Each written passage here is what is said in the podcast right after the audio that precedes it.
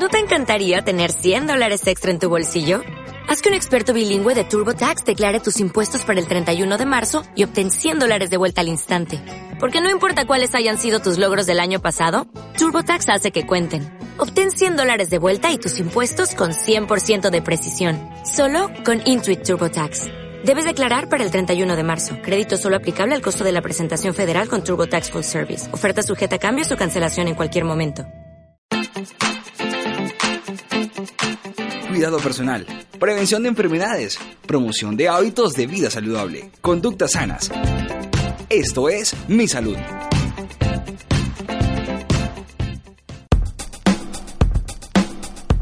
Muy buenos días, estimados oyentes. Les saludamos cordialmente dándoles la bienvenida a su programa Mi Salud, espacio dedicado exclusivamente al conocimiento de algunas enfermedades que pueden afectar nuestro organismo y al mantenimiento de nuestro bienestar a través de la promoción de hábitos y estilos de vida saludables esta es una producción de la Facultad de Comunicación Social de la Universidad Pontificia Bolivariana con la colaboración de la Vicerrectoría Pastoral y el Departamento de Bienestar Universitario, a través del área médica de promoción y prevención. En la conducción y dirección, quien les habla, Diego Armando Rey. Nos acompaña nuestro querido médico Carlos Fernando Gómez Angarita, profesional encargado del área médica de promoción y prevención de nuestra universidad, y quien nos brinda toda la información y recomendaciones de autocuidado en cada uno de nuestros programas. Buenos días, doctor Carlos Fernando.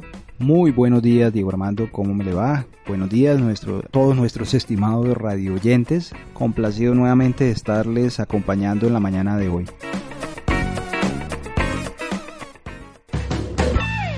Este es El Chequeo. Hoy conoceremos información importante sobre las infecciones producidas por el virus del herpes. Según fuentes médicas, el herpes es catalogada como una enfermedad infectocontagiosa producida por el virus del herpes, el cual se adquiere tras el contacto directo con la piel o las mucosas de una persona que tenga la enfermedad en una fase activa. Se estima que hasta un 80% de la población ha estado en contacto con el herpes virus tipo 1 y que el 50% de las personas que contraen herpes lo adquieren de una pareja que no sabía que tenía la enfermedad por lo que existe gran cantidad de personas que pueden contagiar a alguien sin siquiera saber que han tenido herpes. Las infecciones por herpes aumentan de 2 a 3 veces el riesgo de adquirir una infección por el virus de la inmunodeficiencia humana, VIH, por lo que estas dos entidades en una persona tienen un alto impacto en la salud con el riesgo de generar complicaciones. En nuestro país, según fuentes consultadas, se diagnosticaron en 2015 más de 10.000 casos compatibles con infecciones por virus del herpes. Doctor Gómez, cuéntenos qué tipos de virus herpes existen. Bueno, realmente pues la introducción que usted hizo es muy buena porque nos hace ver que es una infección bastante frecuente, tanto que eh, como usted lo afirmaba, eh, el 80% de las personas en algún momento pueden haber estado en contacto y puede existir una posibilidad de que el 50% de, de, que, de las personas que adquieren la enfermedad, digamos, se contagiaron de una persona que no sabía que tenía la infección o que pues en algún momento tenía el virus. Ahora, ¿cuántos tipos de virus herpes existen? Pues en este momento, eh, si hablamos de la familia del virus herpes, hay dos dos virus. Está el herpes virus tipo 1 y el herpes virus tipo 2. Generalmente el tipo 1 está muy asociado con las infecciones que se producen a nivel de la boca. Entonces recordemos, para ser un poquito más descriptivos con nuestros oyentes, los famosos fuegos que salen en la boca o, alrededor de los labios son básicamente producidos por el virus del herpes tipo 1. Mientras, ah bueno, y también en el virus herpes tipo 1 también pueden eh, aparecer lesiones en la parte interna de la boca lo que normalmente se conoce con el nombre técnico de aftas, pero que la gente muchas veces nos consulta y nos dice que son sapitos o que llaguitas que aparecen en la boca, pero en algunos casos obviamente pueden ser infección por herpes también. Mientras que el herpes virus tipo 2 es un, es un virus que generalmente está más relacionado con infecciones de transmisión sexual y con herpes de tipo genital. Es decir, son aquellas lesiones que salen o aparecen en área genital, ya sea obviamente eh, en el pene o alrededor obviamente del, área genital masculina o en la vagina o alrededor del área genital eh, femenina en la mujer. Cabe aclarar que obviamente el herpes también puede aparecer en región anal, ¿no? Dependiendo del tipo de relaciones que tenga la persona. Entonces, esos son los dos tipos de virus que en este momento hay presentes. ¿Cuáles son las formas más comunes de transmisión de este virus? Bueno, de acuerdo obviamente a las digamos, prácticas o al tipo de práctica que en este momento eh, existe y que la gente de alguna forma mantiene, nosotros podemos tener en este momento que existen varias formas de contacto. o de contagio, perdón. Una es a través de vía oral, como en el caso del herpes virus tipo 1. La otra es por vía genital, eh, ya sea obviamente por relaciones genitales o relaciones anales. Sin embargo, para hacer una claridad a las personas, el herpes tipo 1 o los jueguitos que tiene uno en la boca también se pueden transmitir obviamente a una persona y se pueden generar lesiones a nivel genital si la persona tiene contacto de la boca con el área genital de su pareja, es decir, lo que llamamos relaciones orogenitales. Entonces, no necesariamente quiere decir que los fueguitos estén eh, circunscritos, perdón, o, o sean exclusivos de la boca. Ya hemos tenido obviamente muchos casos y en la literatura también hay mucha revisión al respecto de herpes obviamente genital que aparece en la boca y de herpes oral que aparece en área genital, por las prácticas que comúnmente se practican.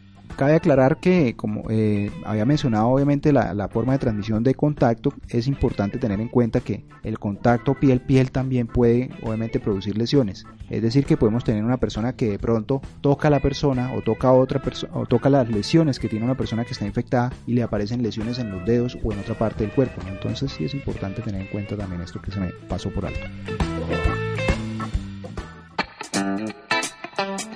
Salud Hable. Le hemos preguntado a los miembros de nuestra comunidad qué conocen acerca del virus del herpes y esto fue lo que nos respondieron. Sé que existen distintos tipos de herpes. Uno es el que está transmitido por infecciones de transmisión sexual y, el otro es el que comúnmente le decimos fuego. Entonces, pues eso es lo, lo único que sé de lo que es el herpes? Bueno, pues lo que conozco del herpes no es mucho, pero sé que es un tipo de virus simple que se produce pues por contacto de boca a boca y ese es el herpes labial y también hay un tipo de herpes que es el herpes genital y que se transmite por contacto pues sexual, relaciones sexuales. Eh, bueno, conozco dos clases de herpes, herpes labial y herpes genital. Eh, claramente pues labial, labios, genital, genitales, tanto hombres como mujeres.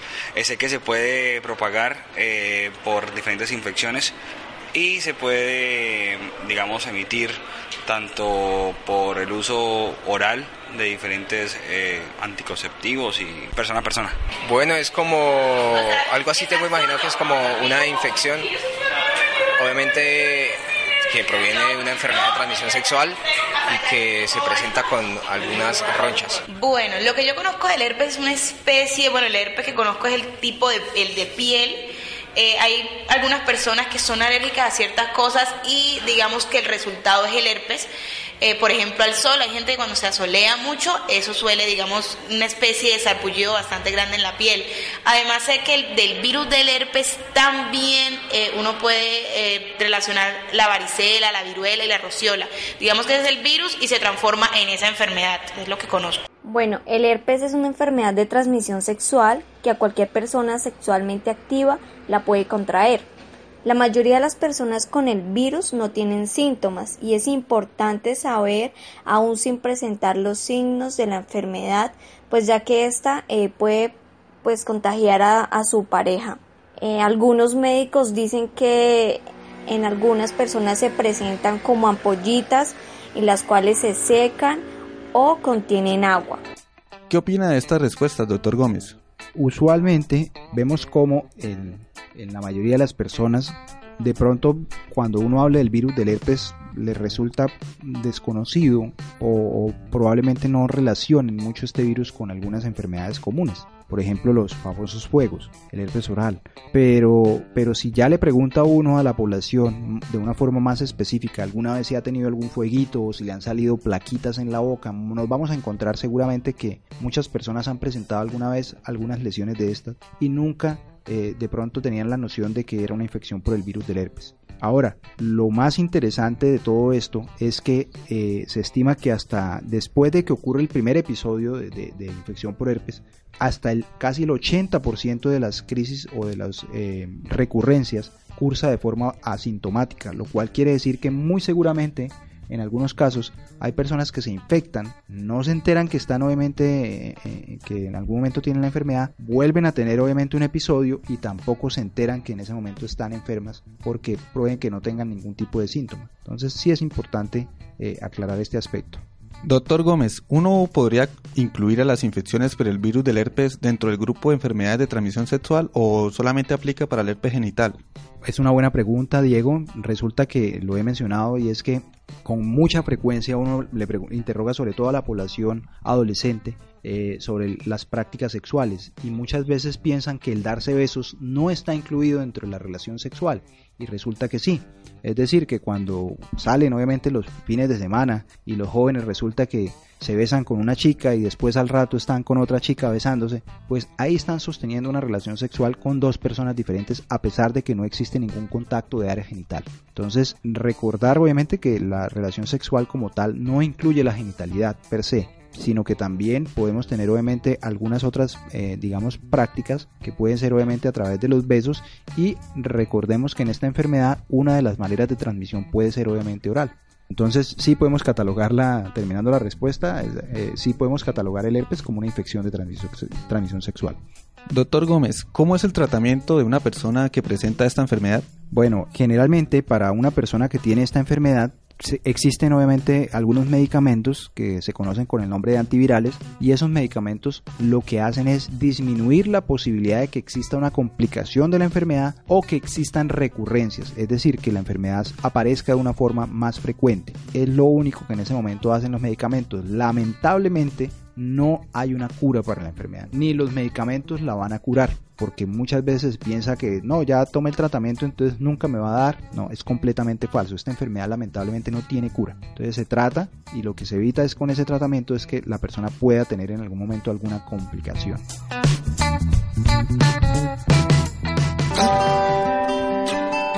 Pregúntele a su médico. Si tengo llagas en la piel, ¿es posible que sea por una infección por herpes?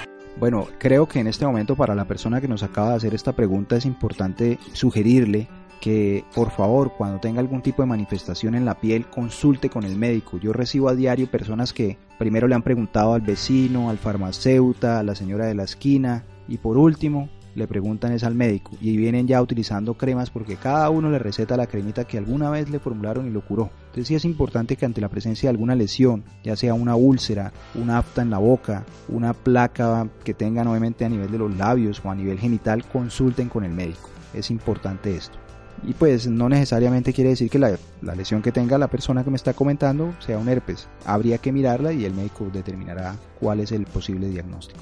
¿Es cierto que la culebrilla es producido por el virus del herpes? Bueno, resulta que la, culebrilla, nosotros hablamos eh, en algún momento de la varicela en uno de nuestros programas, de hecho básicamente uno, dos programas anteriores, y resulta que la culebrilla, que generalmente eh, el nombre técnico es herpes zoster, es producido por el virus de la varicela, zoster, pero no producido por el virus del herpes, no son dos virus hermanos ni primos, obviamente pertenecen a la familia eh, de los virus, pero generalmente, eh, aunque pueden eh, producir lesiones que al, verlas son muy parecidas, generalmente son dos familias de virus diferentes.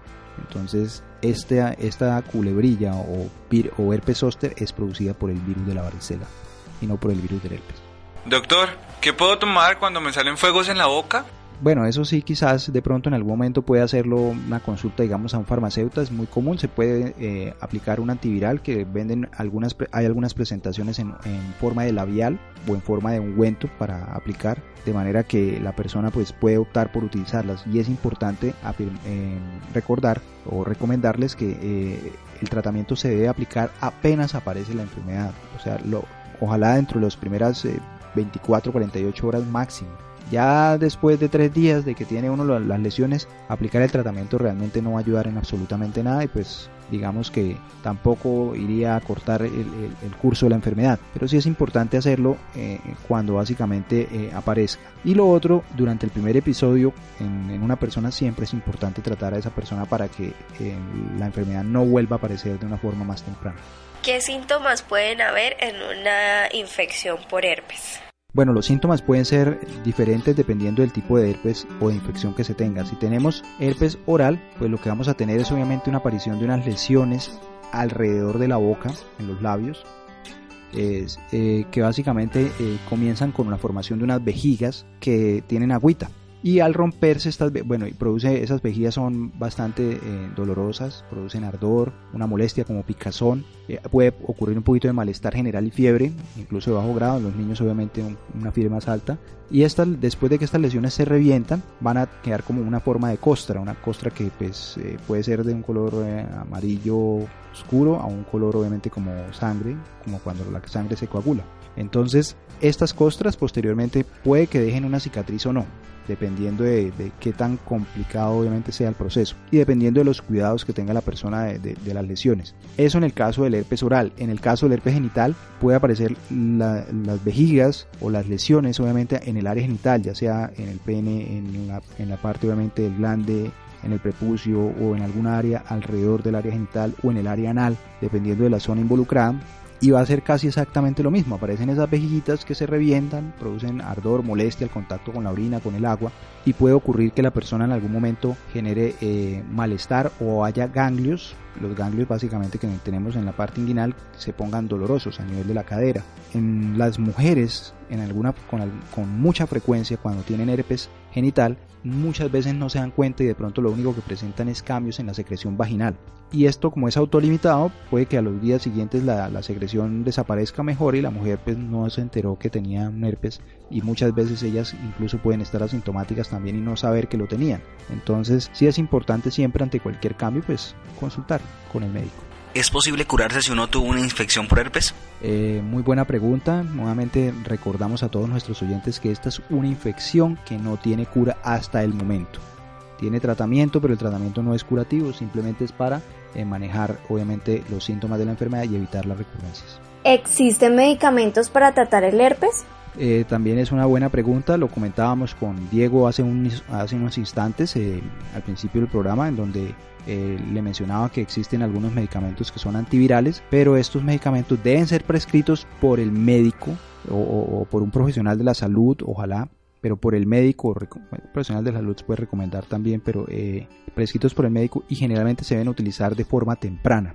Y son medicamentos que no, no curan la enfermedad. Con esto no quiero decir, ah, es que ahora me dio herpes y como escuché que ya la enfermedad no tiene cura, pues la dejo así solita. No, es importante tratarla para evitar las complicaciones, vuelvo y lo digo. Uno nunca sabe qué caso se va a complicar o quién va a tener en algún momento alguna complicación, pero es importante siempre dar manejo.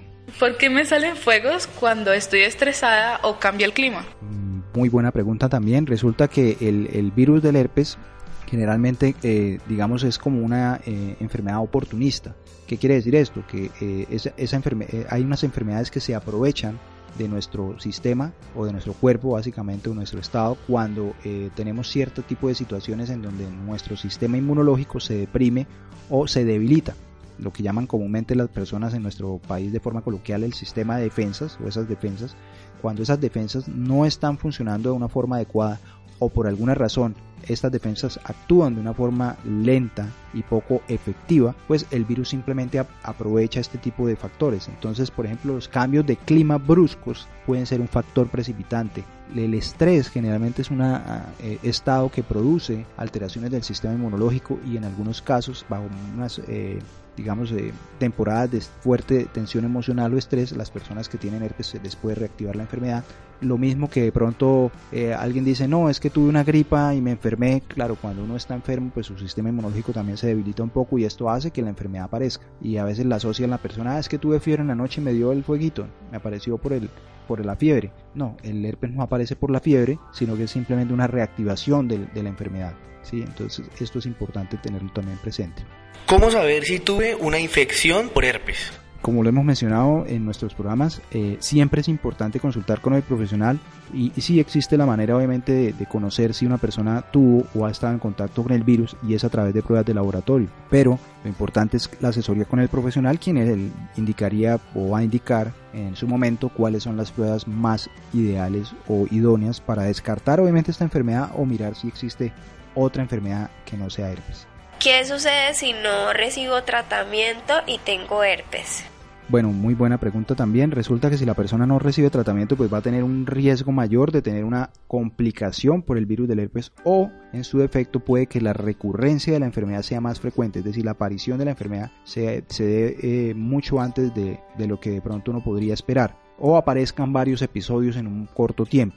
Ese es el problema básicamente de dejar la enfermedad sin tratamiento. Sobre todo cuando, cuando la persona tiene el primer episodio. Después del primer episodio quizás pues las, dar el tratamiento de ahí en adelante pues no va a hacer que las recurrencias sean menores, pero si el primer episodio se trata, es muy factible que las recurrencias sean mucho más lejanas. ¿Y los remedios caseros sirven para el tratamiento? Pues yo quisiera ya de alguna forma dar una buena noticia en este aspecto, pero desafortunadamente los remedios de pronto naturales puede que alivien un poquito los síntomas, ¿sí?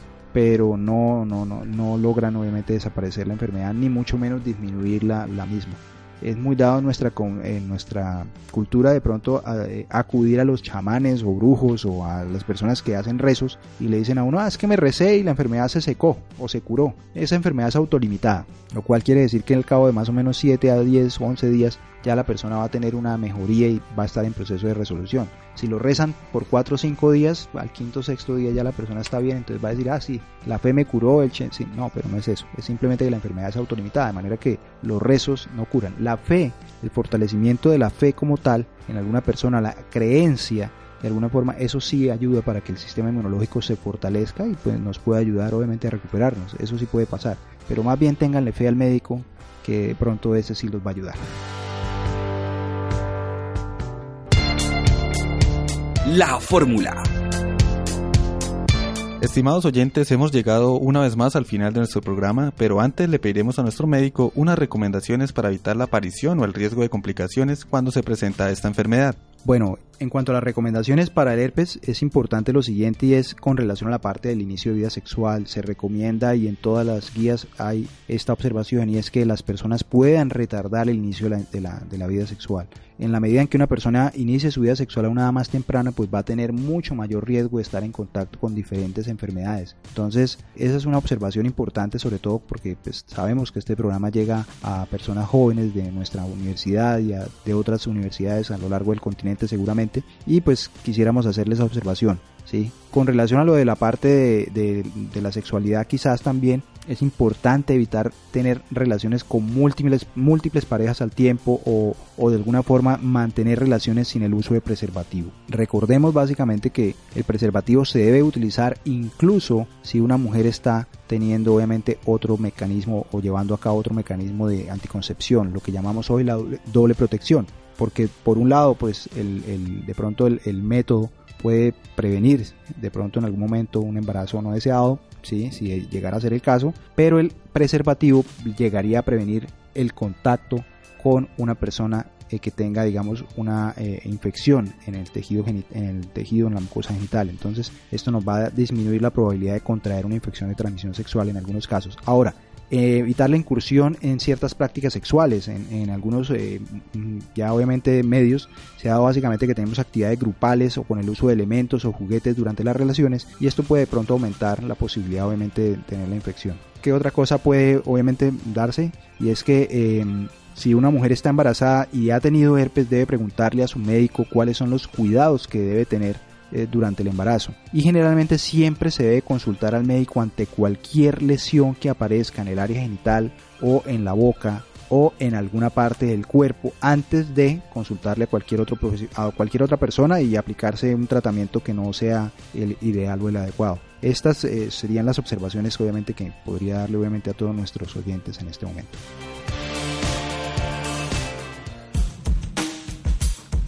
Estimados oyentes de nuestra estación virtual UE y a quienes también nos escuchan en cualquier lugar del continente, queremos darles las gracias por su participación y por seguir escuchando este su programa Mi Salud.